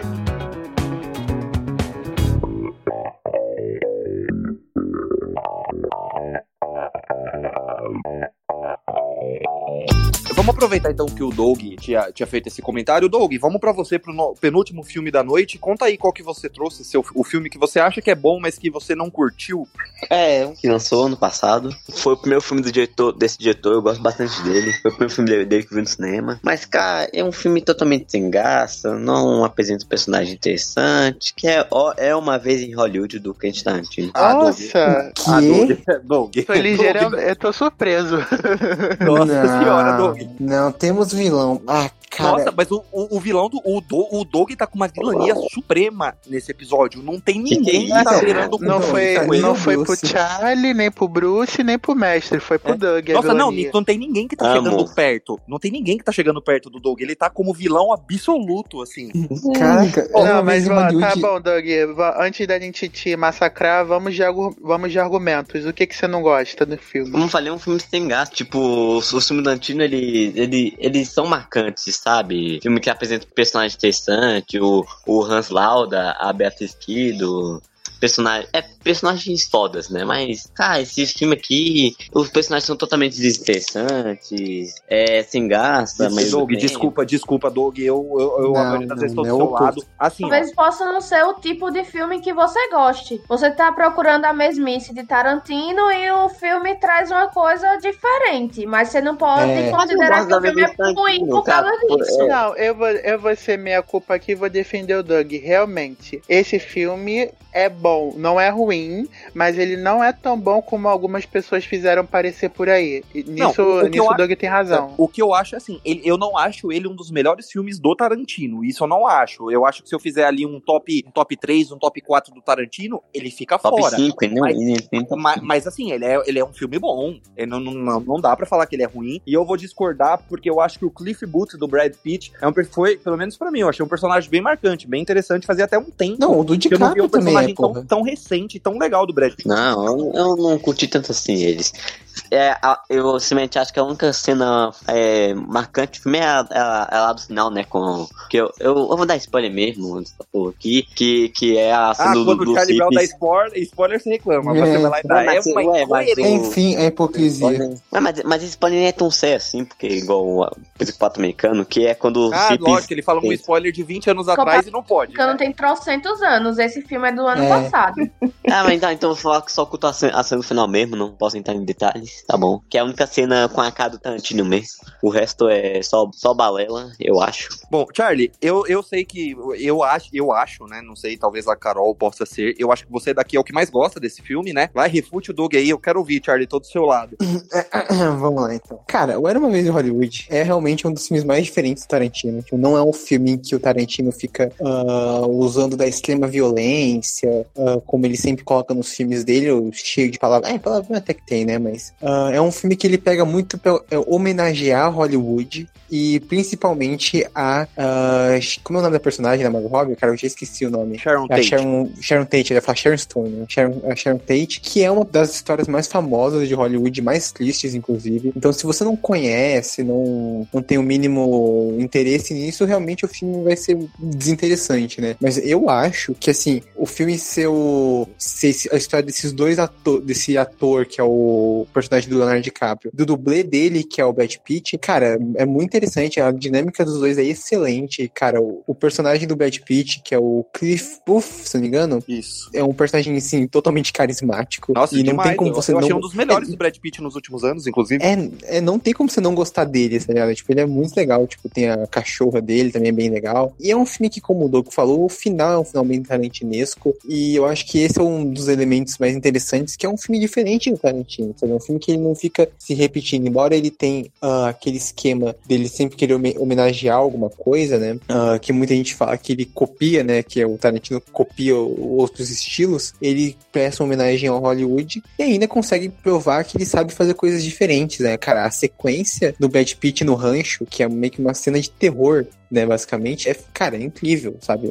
Tem alguma coisa diferente, né? É, é, tipo, e, e a personagem da Margot Robbie, né, que é a Sharon Tate, muita gente reclamou na época que, ah, ela tinha poucas cenas, não sei o que, eu discordo, eu acho que ela, embora não, não seja, não, não roube a cena, não tenha tantas cenas como o DiCaprio ou o Brad Pitt, ela, sempre que ela aparece, ela consegue chamar atenção. Eu acho que o Tarantino homenageou a Sharon Tate nesse filme. Sim, sim. Não, é que a Sharon Tate, tanto o Charles Manson, o Charles Manson só aparece umas cenas, cinco minutos, sei lá, de cenas. É, só. mas tudo bem, mas eu acho que o Tarantino não quis dar palco, né? É, tipo, é porque o lance é que o, é que nem o, o Taika Waititi, quando fez o Hitler no Jojo Rabbit, ele falou, cara, ele não estudou como o Hitler era porque ele não queria, eh, não, não queria dar esse privilégio pra ele, sabe? E o tá, fez a mesma coisa, ele pegou o Charles Manson, que um monte de gente foi ver o filme por causa do Charles Manson, né? Pô, o Tarantino vai contar a história do Charles Manson, né? Aí vai lá e ele aparece em uma cena, tipo, só dá um, um alô pro, pro, pro Brad Pitt e vai embora, sabe? Então, isso eu acho extremamente interessante, sabe? Como o foco da história realmente é o, a, Sharon, a Sharon Tate e o, o Cliff Booth e o personagem do Leonardo DiCaprio, né? Que são o- a- os principais, né? Então, isso eu achei bem legal. É, uma coisa que eu achei que o Tarantino trabalha muito bem é que o Charles Manson, o, o- o personagem, ele aparece em duas vezes, mas você sente que ele tá presente, se não é no filme todo, é em quase todos os momentos, assim. Você sente que, puta, em algum momento vai dar merda. Eu acho que o, Tarantino trabalha isso muito bem. Eu acho que o filme ele é lento, ele tem algum- alguns probleminhas, na minha opinião, não que sejam os problemas dos filmes, o que tira, talvez, de eu achar um dos melhores do Tarantino, mas do ano passado ele foi um dos melhores filmes, sem dúvida nenhuma. Não, não tenho a menor dúvida disso. É, ele é um dos meus favoritos. É, pra mim passou um filme do no ano passado, sem a mente. Um ano passado teve filmes como O Holandês, A, a História de um Casamento, Entre Facas e Segredos, filme é Parasita, né? Ganhou É, Oscar, merecidamente. Eu só queria retificar uma coisa sobre um sonho impossível, que acho que foi Mestre que falou que não achou nada sobre Michael ser Asperger, né? Ser autista.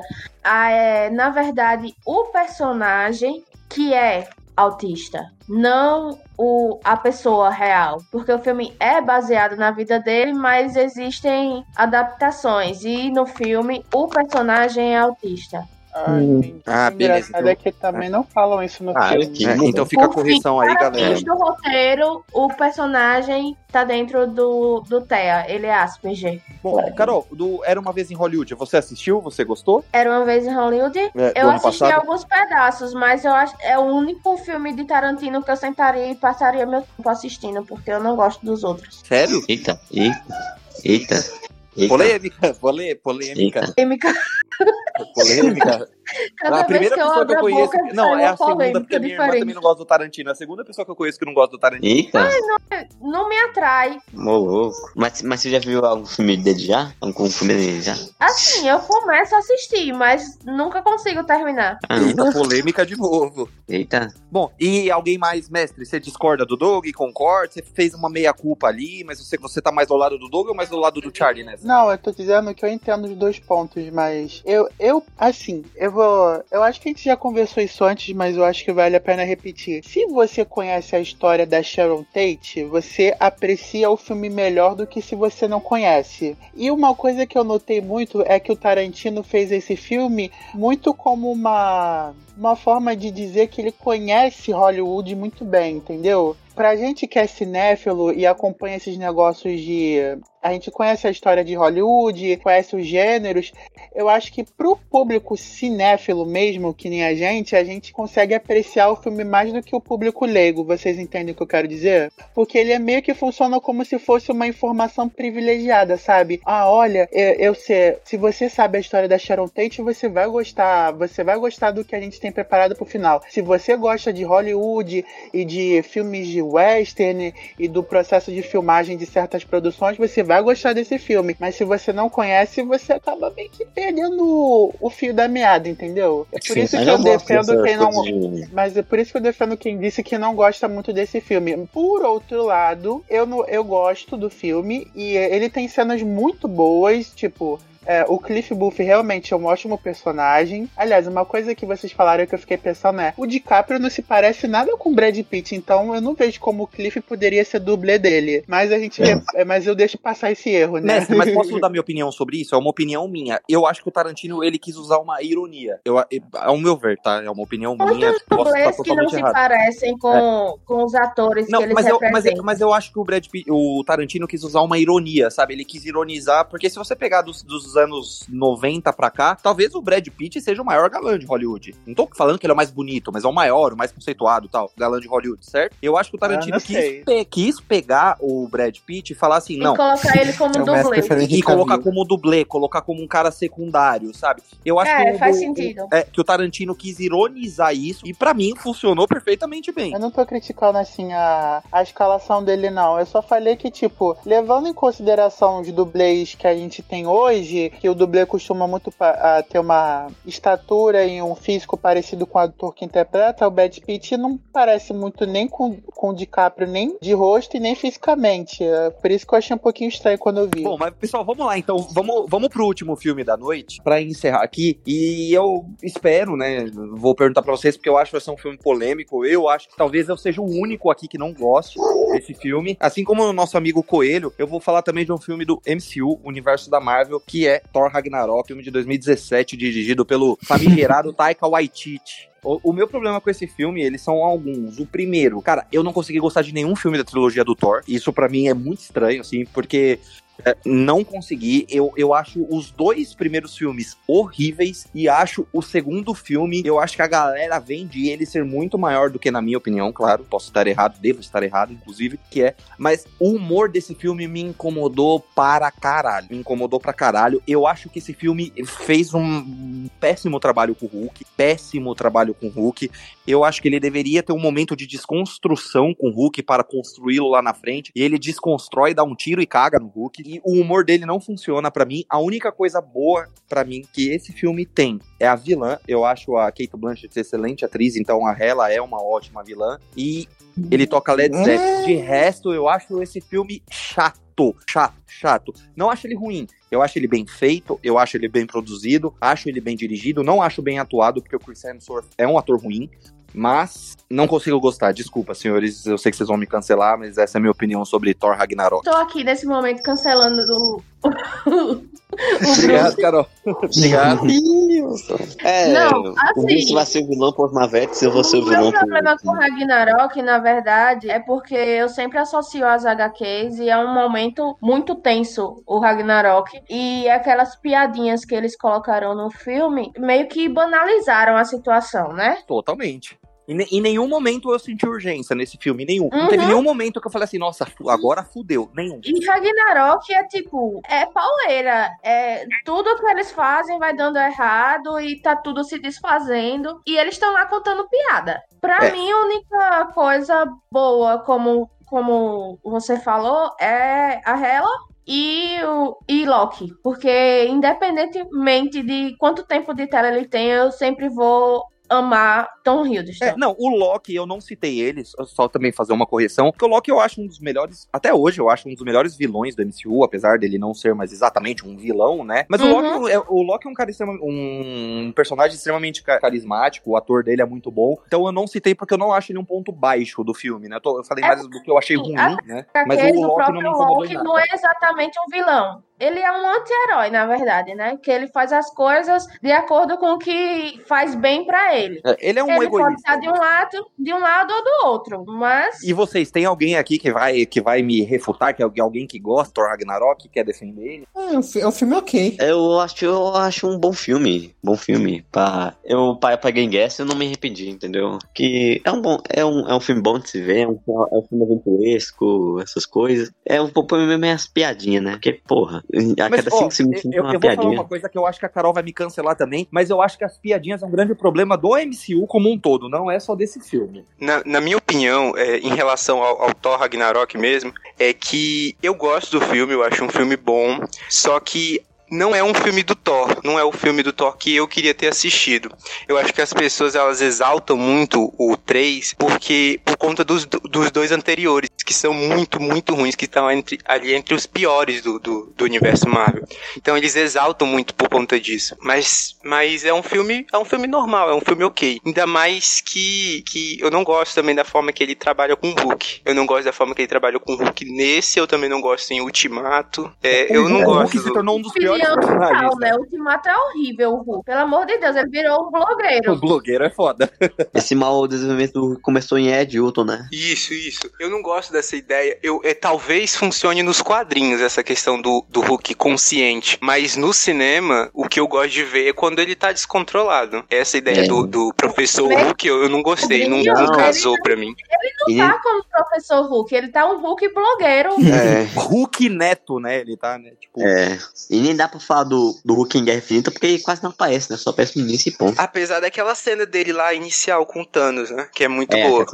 é, é boa, muito. É, Ali- sobre o Thor Ragnarok, eu acho um filme ok, eu não odeio que nem vocês, mas eu vou discordar de dois pontos, que é o Hulk, que eu acho o Hulk desse filme bom, né? Eu odeio o Hulk do Ultimato, mas Meu Deus. eu acho esse Hulk legal. Do... foi- Acho que foi a única vez que eu gostei do Hulk no universo Marvel foi nesse filme.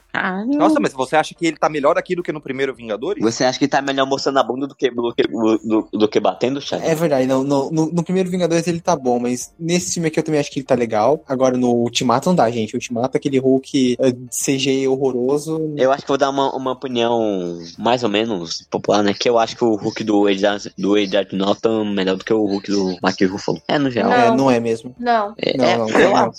Não, não. é. não. E, e- outra, e outra coisa que eu vou discordar Vou de dizer vocês não de é a novo, não. Sabe uma coisa que eu tô percebendo? Carol versus Doug, a rivalidade esse podcast. Eu ia falar a mesma coisa. O que, que é Batman É, vs tá Superman né? perto disso? E Olha eu, busca e ele eu tô do lado da Carol. verdade, né? Sou do time da Carol, né? Eu tenho problemas com quem tá errado. Gente. É, só, só mostra quem é o vilão mesmo. E uma coisa que eu também não vou discordar de vocês, eu vou discordar de vocês, é a Hela, que eu não acho ela uma vilã boa, eu acho ela uma vilã Ah. bem desinteressante também. Ah, mas é, é isso, assim, é um filme que eu acho ok, me incomoda muito a forçação de humor, ao mesmo tempo que eles querem que eu me importe com aquelas pessoas de Asgard, eles fazem piada da bunda do Hulk, então não, amigo, não, não cola, mas não acho que é um filme ruim, ruim, mas é só aqueles filmes da Marvel que enquanto eu tô assistindo, eu tô pensando, tipo, nossa, é verdade, quando eu chegar em casa eu vou ter que lavar a louça, né? Tô, tô Então, mó fome, é- o que, que eu vou ter que pedir? É. É. Puta, será, puta, será que eu tenho dinheiro pra pagar o estacionamento, né? Tipo, Tipo isso mas mesmo. é, é, é legal, mas é, é só isso. É, pô. E você, mestre, foi o único que ainda não falou. O que, que você acha de Thor Ragnarok? Cara, eu, eu acho um filme divertido, mas eu concordo com o que vocês falaram. Ele, ele tem muitos problemas, principalmente na questão do, do humor mesmo. E- Eu não me incomodo do- de um filme de super-herói ser uma comédia assumida. Por exemplo, os filmes do Homem-Formiga são uma comédia, é inegável. O problema é o tipo de comédia que eles escolheram fazer aqui. E também eu acho também, que eles. né? É, o momento e também a história que eles escolheram pra poder fazer isso. Fazer comédia com o Ragnarok, eu acho que não combinou muito mesmo. E outro problema que esse filme tem muito é que eles não sabem. Pelo que eu já soube da produção, teve muitos momentos que não estavam no roteiro, que foram improvisados, e você sente isso em tela, e não de um jeito positivo, porque, por exemplo, tem horas que eles estão falando uma coisa séria e de repente vai e vai pra piada. Aí você tem tipo, ah, tem alguma coisa estranha, como é que você tá falando isso aqui, aí depois você já vai fazer uma piadinha. É, é, fica forçado. E sobre a questão da vilã da Hela, a, ela, é, ela é boa simplesmente porque a Kate Blanchett consegue fazer ouro com texto ruim do com texto ruim, porque ela é uma vilã totalmente genérica, apesar do visual do visual ser bacana. Ela faz caras e bocas, discursos vilanescos, é, você não pode me derrotar Sabe, aquelas, aquelas coisas típicas de vilão. Não achei ela grande coisa, não. O que faz ela ser minimamente memorável é que é a Kate Blanchett, que é uma ótima atriz. Porque se fosse o qualquer visual outra. é muito bom. Eu concordo. E ainda Se mais for- uma se outra fosse qualquer outra, curiosidade, pior. outra curiosidade que o, que o Matheus falou, que eles gravaram é, muita coisa improvisada, né? Eu lembro de ter visto, de ter lido que o primeiro corte do diretor de Thor Ragnarok foi de uma hora e vinte minutos. Caralho. Porra, só isso? Uhum. Depois Ah, vocês então pesquisam não- aí pra vocês verem. Não, então não foi à toa que eles refilmaram algumas cenas uns mesinhos depois. Foi, foi. Pra adicionar mesmo, pra fechar nas duas horas, acho que ficou duas horas e treze, por aí. Sim, tanto que eu lembro que teve até uma teve até uma notícia dizendo que eles tiveram que gastar 10 mil dólares na peruca da, da Valkyria, da Tessa Thompson, porque parece que a atriz tinha cortado o cabelo pra fazer outro filme. Aí, King como eles ela foram tá re- com cabelo curto. É, sim, e ela pintou de laranja. Então, quando eles tiveram que refilmar, eles tiveram que gastar o maior dinheirão pra comprar uma peruca que ficasse decente nela. Aí eu falei, nossa, que estranho isso. Normalmente é, tem uma cláusula no contrato impedindo que o ator mude muito o visual, caso refilme e tudo mais. Mas eu acho que eles não esperavam ela já refilmar. tivesse com um contrato pro outro filme antes É, pode ser isso deles também. resolverem refilmar, né? Sei, mas sei lá, eu acho muito estranho você, o, essa liberdade de produção toda que o Thor Ragnarok teve. Normalmente a Marvel é mais rígida nesses aspectos, né? Tanto que vários, vários diretores interessantes saíram por questões de diferenças criativas. Eu acho curioso como o Taika teve tanta liberdade. É, e você vê, né, que, que, a- que a Marvel ela conseguiu apagar uma coisa de outro filme melhor do que a, do que a Warner, né? Como assim? O Henry Cavill, o bigode do Henry Cavill. Ah, tá.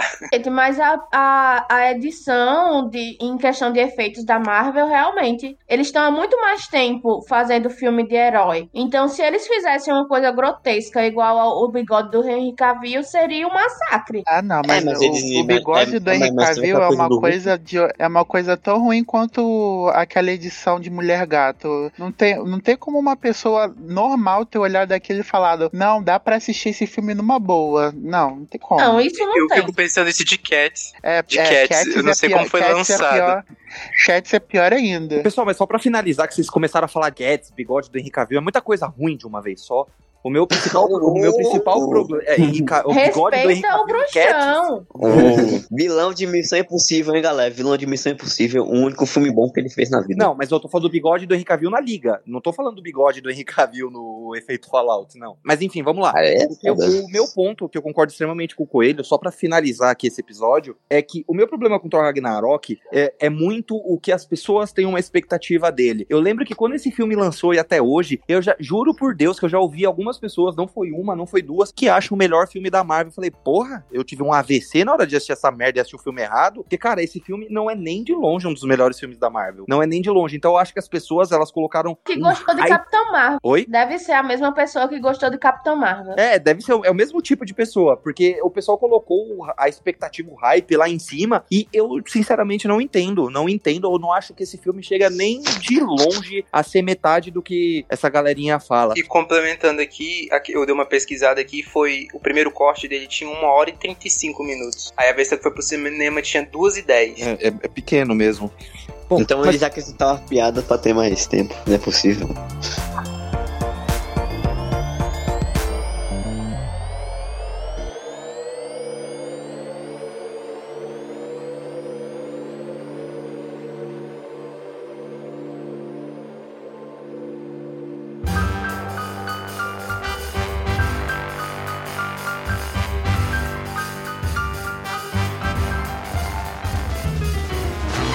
Carol, então eu queria muito agradecer, finalizando esse episódio, agradecer a sua presença. Espero que você tenha gostado de, de gravar com a gente. Muito obrigado. É, fala pro pessoal quem quer conhecer o seu trabalho, sua página, seus endereços. E no final, fala pra gente quem você achou que foi o vilão desse episódio, Carol, por gentileza. Eu agradeço pela chance de estar participando com vocês. Já tinha gravado com alguns lá no podcast do- da Fatal Erro. Vocês podem me, me encontrar no Insta com o Nerd na Estante. Eu tô no, no falecido Facebook também, com a página Nerd na Estante. Tem o blog, que tá no site leandrozapata.com.br blog, que é o blog oficial da Nerd na Estante. É, YouTube também tem o canal do Nerd na Estante. E tô no Twitter como Carol Anf, Carol com dois L's. E o que mais que é pra falar? Ah, o grande vilão? Sim. O grande vilão, talvez. tenha- eu não sei se ficou óbvio, ficou óbvio. É, acho que ficou Minhas quem é o maiores- grande vilão. Ah, o, com quem eu mais discordei foi com o Doug. Porque, assim, Guerra Civil do Fórum Nerd. a pessoa nasceu errada, né? É, Nasceu né? Nasceu errado, é ótimo. Então, Carol, brigadão por ter participado. Mas eu Foi- aprendi isso com meu mestre, hein, cara? Eu aprendi com meu mestre Bucinho. Ele me ensinou esse ensinamento. Eu só ensino coisas boas, hein, Doug? Tá jogando a culpa, Luiz. Bom, então é isso. É, só avisando o pessoal que tá, que tá ouvindo em casa, depois que terminar esse episódio, seja no Spotify, no Ancho, Google Podcast, onde você está ouvindo, a gente vai deixar no o link, tá na descrição do, do episódio, os links, né, das redes sociais da Carol. Queria agradecer de verdade, espero que vocês tenham gostado. Sexta que vem a gente tá de volta. Queria agradecer ao Coelho também, a primeira participação, vocês vão ouvir muito ele daqui pra frente. Agradecer, né, essa estreia, né, ele perdeu a virgindade de podcast aqui com a gente. Gente, Tamo junto, galera. Tamo junto. caralho. Então é isso, pessoal. Valeu, vergonha. valeu por todo mundo. Tamo junto. Valeu. Tchau, tchau. Falou. Alô. Falou, gente. Tchau. Tchau, Boa gente. noite, pessoal.